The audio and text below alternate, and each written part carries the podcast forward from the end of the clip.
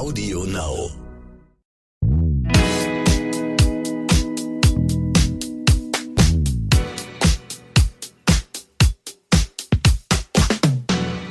Hallo und herzlich willkommen zu So bin ich eben, der Psychotherapie-Podcast mit der Psychologin, Psychotherapeutin und Autorin Stefanie Stahl. Und dem Masterpsychologen Lukas Klaschinski. Heißt nicht, dass das irgendwie wertvoller ist, was wir hier sagen, nur weil wir eine Ausbildung in dem Bereich haben. Doch. Also, doch, okay. Du sagst doch. wir hören ja manchmal die Kritik, dass es nicht so ist, aber. Will ich einfach mal gesagt haben. Nicht für jeden, für viele. Wir wollen heute über das Kinderkriegen oder eben Nicht-Kriegen sprechen. Und ich finde, das ist ein sehr, sehr spannendes Thema, weil das ja sehr behaftet ist in unserer Gesellschaft. Ne? Ich habe neulich erst einen Kumpel gehabt, der ist jetzt seit zwei Jahren mit seiner Freundin zusammen in den, ich glaube, warte, 34 ist er genau. Und seine Eltern trauen sich nicht, ihn zu fragen, ob er Kinder haben möchte oder nicht. Bei uns zu Hause ist das so, hey, willst du Kinder haben? Ja, nein. Ja, beides in Ordnung. Aber für viele ist das ein großes Thema. Für dich war es ja auch nie ein Thema, keine Kinder zu haben, oder? Nee, äh, genau, genau. Ich gehöre zu denen, äh, die keinen nie einen Kinderwunsch hatten. Und ich bin mir ziemlich sicher, dass das genetisch bedingt ist. Also ich glaube, ob man einen Kinderwunsch hat oder nicht, das ist, hat eine hohe, ich glaube, einen hohen genetischen Einfluss. Also nicht nur, aber auch einen hohen genetischen Einfluss. Und die Evolution hat es ja auch so vorgesehen, dass nicht alle Menschen Kinder kriegen und entsprechend nicht alle einen Kinderwunsch haben, weil es doch sehr viel Menschen braucht, um ein Kind großzuziehen. Und wenn jetzt alle Kinder hätten, dann wären nicht genügend Ressourcen da für die Kinder. Und jetzt musst du dich fragen, warum hat es speziell die Evolution für dich vorhergesehen, dass du keine Kinder bekommst? Ich, für mich hat sie es vielleicht vorhergesehen, weil Dass ich so viele erwachsene Kinder habe, sprich so viele Leserinnen und Leser meiner Bücher, denen ich sehr viel helfe. Und wenn ich jetzt noch zwei Kinder hätte oder vielleicht auch nur eins, hätte ich damit vielleicht gar nicht so angefangen mit dem Bücherschreiben. Stimmt, das ist eine gute Perspektive darauf. Ja, wie ist das, wenn man keinen Kinderwunsch hat? Ähm, darum dreht sich auch unsere erste Hörermail. Ihr könnt uns ja schreiben an, so bin ich eben at randomhouse.de. Und das hat die Hanna getan. Ich hatte noch nie einen Kinderwunsch und werde deshalb von Freunden und Familie oft schreck angeschaut, im Sinne von, ich werde mir das sicher noch überlegen, wenn der richtige Mann käme etc. Eine Freundin, die bisher ähnlich eingestellt war wie ich, bekam urplötzlich doch einen starken Kinderwunsch. Nun hinterfrage ich mich, woher der nicht existierende Kinderwunsch stammen könnte. Ja gut, ich habe das ja eben schon fast beantwortet in meiner, also in unserer Anmoderation. Ähm, ich denke halt, es gibt halt Menschen, die haben einfach keinen Kinderwunsch. Ich kenne auch einige Frauen, die nie einen verspürt haben. Und ich bin ja jetzt auch schon äh, 56. Ich habe es also auch nie bereut. Das werde ich nämlich öfter mal gefragt. Sag mal, hast du das mal irgendwann bereut? Kann ich mit gutem Gewissen sagen, nein, habe ich nie bereut. Im Gegenteil, ähm, ich bin sehr froh, dass ich dieses unabhängige und freie Leben habe und genau das tun und lassen kann, was ich will. Und ähm, ich finde das völlig okay, keinen Kinderwunsch zu haben. Und wie ich eben auch schon sagte, ich denke auch die Evolution hat das so vorgesehen. Jetzt ist ja nur die Frage, wie klar man dazu steht. Also ich höre oft auch von jüngeren Frauen, also so zwischen 30 und 40, die sagen, ah, sie kriegen Druck von der Gesellschaft. Und da hm, habe ich immer so ein kleines Fragezeichen dahinter, weil ich habe das ja selbst erlebt und das ist jetzt schon 20 Jahre her und ich habe keinen Druck von der Gesellschaft gespürt. Ist vielleicht die Frage, wer die Gesellschaft ist, ob es eben vor allen Dingen die eigenen Eltern sind, die sich Enkel wünschen. Da haben mir meine Eltern also nie Druck gemacht, da war ich ziemlich von frei. Schön für dich. Aber genau, aber es geht eben darum, das eben auch klar für sich zu vertreten. Und ich glaube, je klarer man das vertritt und desto selbstbewusster, desto weniger kriegt man auch Generve aus dem Umfeld. Also ich habe oft gekontert sogar und habe gesagt, äh, ich finde es eigentlich eher erstaunlicher, wie man sich Kinder wünschen kann, gerade als Frau. Das ist ja auch alles kein Spaziergang. Ne? Das ist ja auch irgendwo eine Zumutung mit Schwangerschaft und Geburt. Das ist ja alles nicht so lustig. Wer hat und man muss sich da ewig auch kümmern und äh, das ist wirklich wahnsinnig viel, was man auch opfern muss für Kinder. Man kann sich auch mal umgekehrt fragen, äh, wieso überhaupt ein Kinderwunsch? Also ist ja auch interessant, oder? Ja, total. Äh, Steffi, ich habe eine andere Frage. Hast du Kinder oder magst du Kinder eigentlich allgemein? Also fremde Kinder jetzt? Oder ist Nö, es so, oh, die Rotzlöffel, nö, ich, bitte nö, nicht? Ich komme gut mit Kindern klar. Also so ist es nicht. Also ich habe eine gute Beziehung zu Kindern. Wir haben hier einige auch bei uns direkt in der Nachbarschaft. Jetzt musst du also, sowas sagen wie, von diesen hässlichen kleinen Belgern schwirren noch ein paar in der Nachbarschaft rum. Nein, gar nicht. Also ich habe ein ganz inniges Verhältnis zu denen. Vor allen Dingen geht mir es nicht auf die Nerven, wenn sie laut sind. Mhm. Und da merke ich, dass Menschen, die einen unerfüllten Kinderwunsch haben, die haben da echt Schmerzen mit lauten Kindern. Das mhm. ist mir mhm. schon ein paar Mal aufgefallen. Die sind da wenig äh, geräuschtolerant. Und wem es auch auf die Nerven geht, sind Leute, die einige Kinder großgezogen haben, die sagt, ich kann es nicht mehr hören. Ich habe jetzt so und so viele Kinder gehabt, ich will jetzt meine Ruhe haben. Äh, ich will kein Kindergeschrei mehr, ich habe davon genug. Ja, kann ich auch verstehen. Also ich, seitdem ich Vater bin, bin viel toleranter gegenüber Kindergeräuschen, weil ich einfach auch weiß, dass es in manchen Situationen als Elternteil gar nicht zu unterdrücken ist. Und Kinder drücken sich in manchen Situationen einfach laut aus, weil sie dazu Lust haben. Also dann frage ich mich aber auch immer die Kontexte, mit denen man ein Kind aufsucht, sich mit dem Kind in Ruheabteil zu setzen im Zug größter Fehler ever. Also da frage ich mich, was geht in den Menschen vor so. Aber ähm, ich bin auf jeden Fall toleranter geworden. Also stimmt, was du sagst. Zumindest bezogen auf mich. Wir haben eine zweite Hörermail gekriegt und ähm, die zielt so ein bisschen auf was ab, was du schon erwähnt hattest. Ihr könnt uns ja schreiben, so bin ich eben at randomhouse.de ist die E-Mail-Adresse, hat die Lisa getan. Sie ist 30 und Single und für ihre Oma ist das eine Katastrophe, denn zu diesem Zeitpunkt hatte sie ja schon Haus und Kinder. Also sie kann das nicht richtig akzeptieren. Und das ist auch ihre Frage. Warum kann die Gesellschaft nicht akzeptieren, dass ich mit 30 noch Single bin und trotzdem glücklich? Ja, ich stelle nochmal diesen Begriff Gesellschaft in Frage. Also bei Lisa ist es ja konkret die Oma. Mhm. Und da ist bei Lisa halt ein bisschen Abgrenzungsfähigkeit gefragt, weil es mag ja für die Oma eine Katastrophe sein. Warum auch immer, sie hatte zu diesem Zeitpunkt Haus und Kinder, sage ich ja und. Also hat die Oma das auch wirklich geliebt, kann man sich fragen.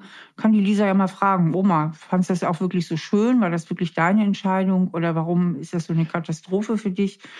Ähm, weil es kann auch sein, dass ist ein total wichtiger Punkt, Steffi, den du da sagst, weil ich habe manchmal das Gefühl, dass Menschen immer dann den Lebensentwurf von anderen in Frage stellen, wenn sie mit ihrem eigenen gar nicht so zufrieden genau. waren. Und jemand, der das dann wiederholt, der stellt nicht den eigenen Lebensentwurf in Frage. Und in nee, dem Moment, der es immer wiederholt, stellt nicht den Lebensentwurf des anderen in Frage, sondern seinen eigenen manchmal auch. Ne? Genau.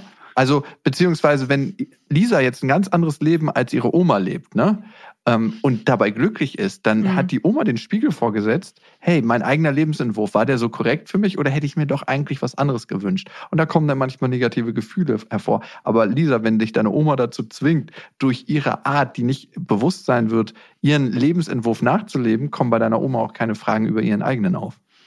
Copy-Paste. Und sei so wie ich, dann muss ich mich nicht in Frage stellen. Genau. Und wie gesagt, bei Lisa ist jetzt eine gesunde Abgrenzung gefragt. Sie könnte einfach sagen, äh, liebe Oma, ähm, das ist schön, dass du mit den Kindern in deinem Haus so glücklich warst, aber ich bin ohne dies glücklich und ähm, ich bin nicht auf der Welt, um deine Erwartungen zu erfüllen, sondern mein Leben nach meinen Erwartungen zu gestalten. Hab mich aber trotzdem lieb, Oma, auch wenn es dir schwer fallen wird. Oh Gott, ich möchte nicht, dass die, dieser Podcast irgendwann so einen verbitterten Unterton bekommt von so zwei abgegessenen. Ja, und okay. Lisa äh, schreibt ja auch, ähm, wie kann äh, wie kann ich mir in einer Gesellschaft da äh, irgendwie Respekt verschaffen, wo das noch so üblich ist, dass die Frauen mindestens mit 30 irgendwie Kinder kriegen. Ist das so üblich? Ja, finde ich nämlich auch nicht. Also. Ähm, es ist, glaube ich, in manchen Strukturen und Kontexten üblich, in denen man sich bewegt. Und das kann sein, dass du in einer Struktur und in einem Kontext lebst, wo das so üblich ist. Äh, die Frage ist immer, wenn sich die Gesellschaft verändert und gehen wir mal wirklich davon aus, dass das der Wunsch der Gesellschaft ist und dass die Gesellschaft so und so ist, weil das höre ich ja immer ziemlich oft. Aber dann fragst du die Gesellschaft, wie man auch immer da fragt, dann macht man wahrscheinlich eine Umfrage auf der Straße und was ganz anderes kommt raus. Das heißt, dieses Gefühl, die Gesellschaft ist so und so und übt einen Druck aus, ist immer ein sehr, sehr subjektives Gefühl. Genau. Das ist meistens auch eine Projektion aus dem eigenen Kopf. Total. Denn, wie gesagt, ich war mir sehr sicher und ich hatte diesen Stress eigentlich nicht, als ich in dem entsprechenden Alter war. Und ich denke, wenn man selber unsicher ist, also man will kein Kind, aber man ist sich unsicher und findet sich selber unnormal, dann projiziert man das viel mehr auch ins Außen. Und was anderes ist, wenn man Martin Luther King Jr. ist und tatsächlich eine Veränderung in der Gesellschaft hervorruft. Dann ist man die Speerspitze und wenn die Speerspitze durch den Wind geht, gibt es immer Reibung und Reibung erzeugt Wärme und Hitze. So, Amen. ich finde, was anderes ist es, wenn zum Beispiel einer der beiden Partner keine Kinder möchte und man ist in dieser Zweierbeziehung und das kommt irgendwann raus. Passend zum Thema hat uns auch Susanne geschrieben, sie ist 30. Ja, und sie schreit, seit mehreren Monaten stehe ich vor einer schwerwiegenden Entscheidung. Mein Partner hat mir nach sieben Jahren Beziehung eröffnet, dass er sich kein Leben mit Kindern vorstellen kann. Früher hatten wir beide davon gesprochen, gemeinsam Kinder zu haben. Das hat sich leider geändert. So, die Situation belastet sie stark und sie muss jetzt eine Entscheidung treffen, ähm, ob sie sich trennt von ihrem Partner, um Kinder zu bekommen, oder ob sie bei ihm bleibt und eben kinderlos bleibt. Ja, sie schreibt ja ganz spezifisch, ob ich mich von meinem Partner trenne und versuche, einen neuen Partner zu finden. Und ich finde, in dem Satz ist ziemlich viel Kraft drin. Ich versuche irgendwie, ich übertreibe das jetzt mal, einen neuen Partner zu finden. Und da interpretiere ich eine Angst rein. Okay, wenn ich jetzt meinen aktuellen Partner verlasse für meinen Wunsch, Kinder zu bekommen, nicht weil ich ihn liebe, sondern für meinen Wunsch, Kinder zu bekommen, dann besteht eine große Wahrscheinlichkeit, dass ich vielleicht keinen anderen mehr finde. Und darum bleibe ich wieder bei ihm. Ich hoffe, ich interpretiere das nicht über, aber das ist mir sofort ins Auge gesprungen beim Lesen. Das kann damit reinspielen und ähm, es kann aber auch sein, dass sie an ihrem jetzigen Partner tatsächlich ziemlich hängt und ihr die Vorstellung, ihn zu verlassen, einfach auch sehr schwer fällt. Ja, also ich würde auf ein Münzwurf-Experiment hinweisen wollen. Äh, da gibt es eine digitale Münze, die man werfen kann und die tatsächlich total bei Entscheidungsfindung hilft, weil in dem Moment, wo das Ergebnis kommt, habe ich ein Bauchgefühl zu dem Ergebnis und weiß, okay, die Münze zeigt Trennung. Oh Gott, ja, ich will mich trennen oder oh Gott, nee, ich will mich nicht trennen. Und diesen ersten Impuls zu hören, das hilft meistens sehr. Und es ist immer besser, eine Entscheidung zu treffen, als keine zu, zu, treffen. Das zeigen zumindest Statistiken. Wenn aktiv eine Entscheidung getroffen wird, auch wenn es die falsche ist, ist es statistisch wahrscheinlicher, dass man mit dieser Entscheidung glücklicher ist, weil es eine aktive Entscheidung ist. Ähm, aber es ist eine super, super schwierige, knifflige Situation, in der sie ist. Susanne hat ja zwei konkrete Fragen gestellt. Was kann mir bei der Entscheidungsfindung helfen? Und wie finde ich heraus, was ich wirklich möchte und was mich glücklich machen wird? Ja, das ist äh, wirklich nicht einfach. Das Erste, was mir dazu einfällt, ähm, ist, was sie auf keinen Fall machen sollte, äh, trotzdem eben irgendwie einfach ein Kind unterjubeln in der Hoffnung, er würde sich dann noch mehr an sie binden. Weil es kann ja auch sein, dass dahinter ein tieferes Problem steht. Also, dass ihr Partner ein bisschen bindungsambivalent ist und deswegen jetzt auch von diesem Kinderwunsch zurücktritt, dass sie das irgendwo spürt auch, dass vielleicht dieses Kinderthema nur das vordergründige Problem ist und sich dahinter vielleicht auch so ein innerer Rückzug von ihrem Partner verbirgt. Also das könnte sein und sie das vielleicht auch unterschwellig spürt. Kinder werden niemals eine Beziehung, die sowieso brüchig ist, kitten. Im Gegenteil, Kinder sind eine unheimliche Belastung für eine Beziehung und er geht die Beziehung dann definitiv auseinander. Also man sollte als Frau niemals den Fehler machen, zu denken, man könnte einen Mann enger an sich binden, weil man ein Kind bekommt. Ähm, Umgekehrt wird, geht das ganz easy. Umgekehrt geht das easy. ähm, aber ähm, das ist eben schwierig. Ich frage mich nur einfach, also ich habe das tatsächlich im Freundeskreis erlebt, eine Freundin von mir, die wollte Kinder, ihr Mann nicht. Und die haben einfach die Absprache getroffen, dass die Frau sich halt um die, also sie sich um die Kinder äh, kümmert. Und ja. sie hat jetzt drei Kinder. Und, und der Mann macht er gar nichts? Er hat tatsächlich nicht so viel gemacht, das muss man sagen. Er war relativ konsequent. Mhm. Du äh, führst den Hund Gassi, wenn du ihn haben möchtest. Aber er hat jetzt auch kein schlechtes Verhältnis zu seinen Kindern, kann man jetzt auch nicht sagen. Ähm, sie hat tatsächlich viel mehr gemacht.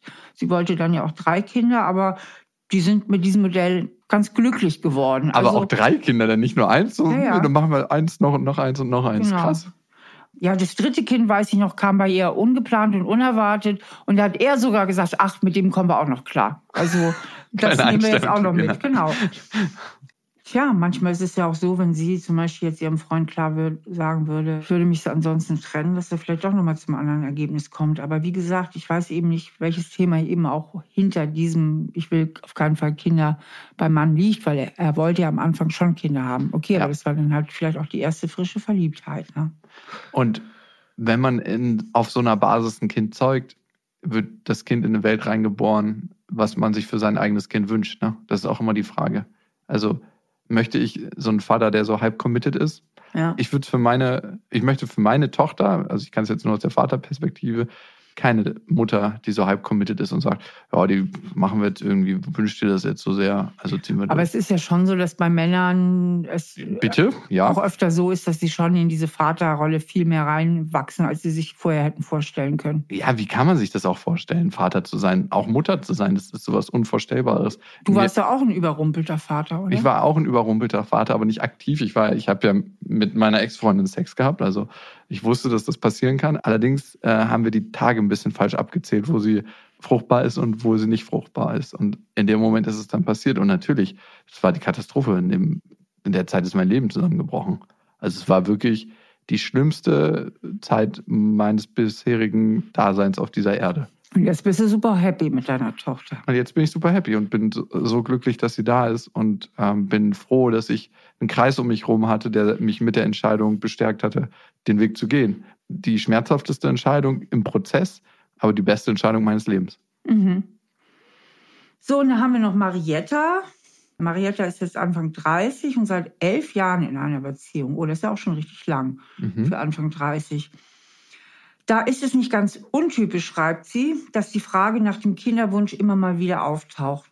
Auch wenn mein Freund mich nicht unter Druck setzen will, bin ich sicher, dass er bald Kinder haben möchte. Ich bin aber überhaupt nicht sicher, ob ich jemals Kinder haben will.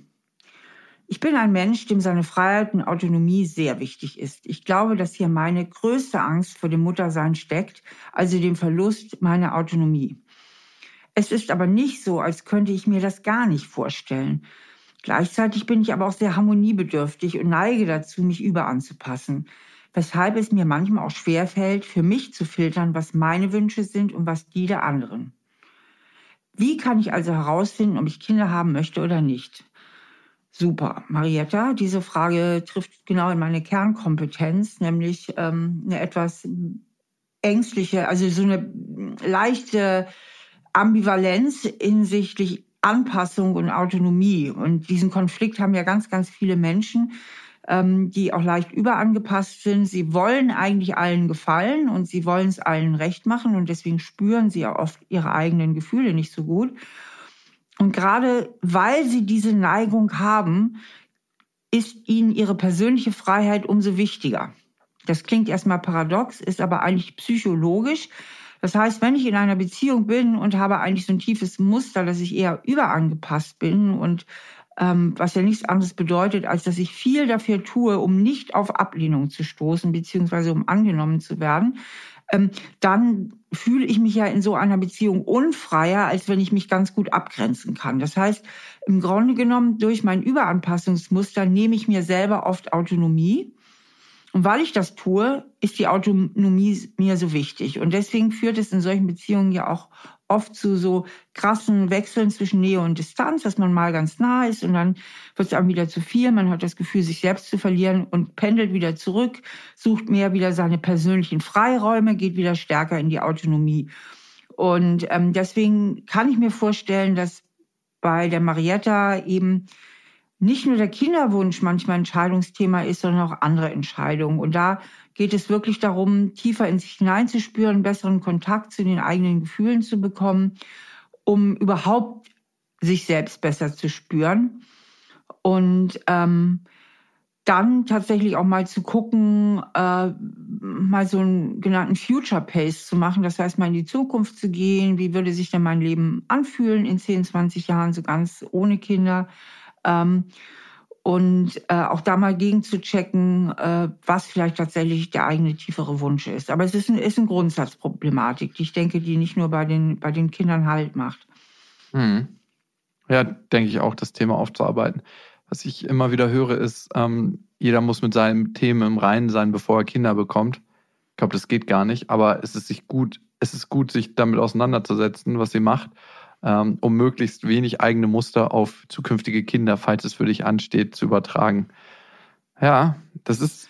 Sie kann sich der Frage natürlich auch annähern, weil sie, was sie ja sagt, ist, mein Freund würde es wahrscheinlich wollen. Mhm. Und dadurch springt ihr Muster ja direkt wieder an. Ja. Er will was, also muss ich funktionieren. Und dadurch kommt schnell die Gegenbewegung. Nee, will ich eigentlich doch nicht. Ne? Mhm. Also, weil Menschen mit diesem Muster haben oft auch so eine kleine Allergie gegen Erwartungen, weil sie ja eigentlich im tiefsten Inneren das Gefühl haben, ich muss Erwartungen erfüllen. Mhm. Und dann haben sie sofort wieder das Gefühl, sich selbst zu verlieren oder sich selbst zu weit aufzugeben. Dann kommt sofort dieses Nein-Muster. Nee, will ich mhm. aber nicht. Ja. Und das ist bei ihr ja angetriggert worden, so verstehe ich sie. Und ähm, deswegen wäre es vielleicht mal ganz gut, die Frage für sich zu erspüren und sich den Freund mal ganz dabei wegzudenken. Also ja. ohne irgendeine Erwartung von außen. Ja, stimmt. Ein guter Ansatz. Steffi, wir haben jetzt so viel geredet über ja, mein Partner möchte Kinder, ich vielleicht nicht und es gibt Druck von der Gesellschaft. Aber was ist, wenn man ein Kind sich sehnlichst wünscht, aber kein Kind bekommen kann? Ja, das ist halt furchtbar bitter für viele Menschen. Also wenn man so einen tiefen, tiefen Kinderwunsch hat und bekommt dann keine äh, Kinder, das löst bei vielen Menschen echt eine Verbitterung aus. Ähm, und ich denke, dass da halt eins unserer auch allerwichtigsten Motive mit berührt ist. Nicht nur dieser Bindungswunsch und Fortpflanzungswunsch. Ja, das ist natürlich ein tiefes genetisches Programm bei vielen Menschen. Wie gesagt, nicht bei allen. Das ist halt frustriert. Aber was auch extrem frustriert ist äh, bei diesem unerfüllten Kinderwunsch, ist unser starkes Bedürfnis nach Kontrolle. Also wir haben alle ein ganz, ganz starkes Kontrollmotiv. Und wenn wichtige Lebensentwürfe nicht innerhalb von unserer Kontrolle sind, also wenn wir uns unbedingt was wünschen, ja, und, und äh, was jetzt auch nicht so ganz jenseits ist, ja, also nicht nur äh, irgendwie die Millionen im Lotto zu gewinnen, sondern was im Grunde genommen greifbar ist und in Anführungsstrichen irgendwie auch normal ist, dass mhm. das irgendwie funktioniert. Nicht ewiges Leben. Ähm, genau. Dann äh, ist ja auch eine ganz, ganz tiefe Frustration auf diesem Kontrollwunsch und ähm, vor allem, wenn man sieht, dass alle anderen das auch haben. Genau. Und der Fokus geht ja dann darauf genau, so. Genau, genau. Und dann geht auch noch das Selbstwertgefühl, ist sehr, sehr tangiert bei Menschen mit äh, unerfülltem äh, Kinderwunsch. Das ist so ein Versagensgefühl. Also ganz viele äh, plagen sich auch mit Versagensmotiven. Äh, äh, also weil, weil dieses Ding, ich kann ein Kind zeugen als Mann. Ich oder, habe Feuer gemacht. oder eben ich schenke dir ein Kind, also jetzt wirklich ganz, ganz altmodisch formuliert, aber das ist ja auch dieses tiefe Innere, also was eigentlich das so trifft. Das sind so archetypische Grundhaltungen für Männer und für Frauen. Ja. ja. also und das ist nicht nur eine Projektion, by the way, will ich mal am Rande bemerken. Nee. Also ich habe ja immer gedacht, so wenn ich Single-Vater bin und als Vater quasi auf den Single-Markt komme, dann bin ich unattraktiver. Aber für die meisten Frauen habe ich das Gefühl, erzeugt es das Gegenteil, weil die gesehen haben, und es muss irgendwas Unterbewusstes sein. Es kann nicht was Bewusstes sein. Ach, okay, hat er schon einmal geschafft, wird er vielleicht nochmal hinkriegen. Ich könnte mir vorstellen, dass so ein Programm läuft irgendwo. Ja, und, ähm, und deswegen, also wenn das nicht funktioniert, dann, dann erleben die Menschen das einfach als persönliches Versagen. Und das heißt auch noch ein weiteres tiefes psychologisches Grundbedürfnis, das äh, Bedürfnis nach Selbstwerterhaltung ist davon auch betroffen. Das heißt, das ist so eine ganze Packung äh, von Kränkungen, von persönlichen Kränkungen, von Kontrollbedürfnis, von Bindungsbedürfnis, von Selbstwertbedürfnis. Und das ist natürlich schwierig. Und viele Menschen unternehmen dann ja sehr viel, um mhm. die Kontrolle wiederherzustellen, indem sie künstliche Befruchtung machen und, und, und. Gerade die Frauen müssen ja sehr viel da auch auf sich nehmen an Hormonen, die sie schlucken müssen und, und, und. Also es ist wirklich viel. Ähm, und äh, meistens, bei vielen ist es so, wenn sie irgendwann sagen, okay, es geht eben dann doch nicht, dass auch eine gewisse Erleichterung stattfindet, dass jetzt endlich mal eine Entscheidung stattgefunden hat. Und ich empfehle halt auch immer, äh, und ich kann das ganz gut empfehlen, weil, wie gesagt, ich wollte ja nie Kinder haben. Guck doch einfach auch, was du dafür geschenkt bekommst. Ja, also man bekommt ja auch viel, wenn man keine Kinder hat. Ja, man kann unglaublich viel Freizeit, man kann andere Sinn Erfüllung machen. Darum mhm. geht es ja auch. Kind ja. ist ja auch oft Sinnerfüllung, dass man guckt, wo kann ich mich woanders sinnvoll einbringen? Wo kann ich vielleicht etwas Sinnvolles machen für die Kinder, die es schon gibt? Mhm. Äh, eine Freundin von mir, äh, die hatte auch einen unerfüllten Kinderwunsch und ähm, die ist jetzt aber Erzieherin geworden. Mhm. Also die hat dann auch nochmal eine Umschulung gemacht. Die hat ja eigentlich was anderes studiert und äh, wie geht's ihr damit? Gut sehr cool. gut. Also die macht jetzt halt viel für die Kinder einfach, die schon da sind und ähm, die hat das ganz gut dadurch auch verarbeitet. Also man kann auch gucken, woanders kann ich Sinn im Leben kriegen und äh, es ist ja Kinder sind zwar schön, aber eben nicht nur. Und äh, man, äh, manchmal bleibt einem auch manches Leid erspart. Also auf alle Fälle. Es kann ja so schief gehen mit Eltern und Kindern. Und ich kenne so viele tragische Geschichten auch, ja. Also auch wo Eltern aus meiner Sicht vieles richtig gemacht haben und trotzdem ist es so schwierig mit ihren Kindern. Oder die erwachsenen Kinder brechen einfach den Kontakt ab. Und also äh, ganz komische Geschichten und man kann viel Leid auch mit Kindern erleben. Oder sie werden Kinder sind scheiße, genommen. sagt, wie es ist. Nein, oder sie werden einem wieder genommen, weil sie sterben oder so. Also kann, kann ja alles Mögliche passieren. Also Eigentlich guckst du ja immer als äh, Psychologin und Psychotherapeutin auf die Haben-Seite, aber in diesem Fall empfiehlt es sich, auf die Soll-Seite zu gucken. Nein, aber das stimmt. Einfach ein ganzheitliches Bild von der ganzen Sache bekommen, weil in dem Moment, wo wir einen Wunsch haben und denken, das Ding erfüllt uns jetzt bestimmte Wünsche, die wir haben im Leben. Und wir sehen nur diesen einen Weg, um uns diese Wünsche zu erfüllen. Genau. Ist eigentlich ein tragisches Ende vorprogrammiert. Und in dem Moment, wo wir die Perspektive erweitern, und so ist das eigentlich mit allen Themen, können wir nochmal differenziert darauf gucken. Ja. Und auch die, die, den Schmerz und die Trauer akzeptieren, die genau. auch da bleibt. Genau, das wollte ich eben auch gerade noch sagen. Ähm, der Zwischenschritt oder der Schritt vorher ist natürlich einfach auch mal diese Trauer anzunehmen und das wirklich zu beweinen und zu betrauern und dann aber auch zu gucken, also wirklich auch auf die Habenseite zu gucken. Amen. Wenn ihr weiter euch vertiefen wollt in psychologische Themen, da gibt es jetzt einen neuen Podcast, der heißt Stahl, aber herzlich. Da ist Stefanie Stahl in realen Therapiesitzungen zu hören, mit Prominenten, mit Paaren, mit dem ein oder anderen Promi und das ist ziemlich spannend. Hört ihr übrigens überall, wo es Podcasts gibt, Stahl, aber herzlich und natürlich hier auf Audio Now. Macht's gut. Bis zur nächsten Folge. Jo, tschüss.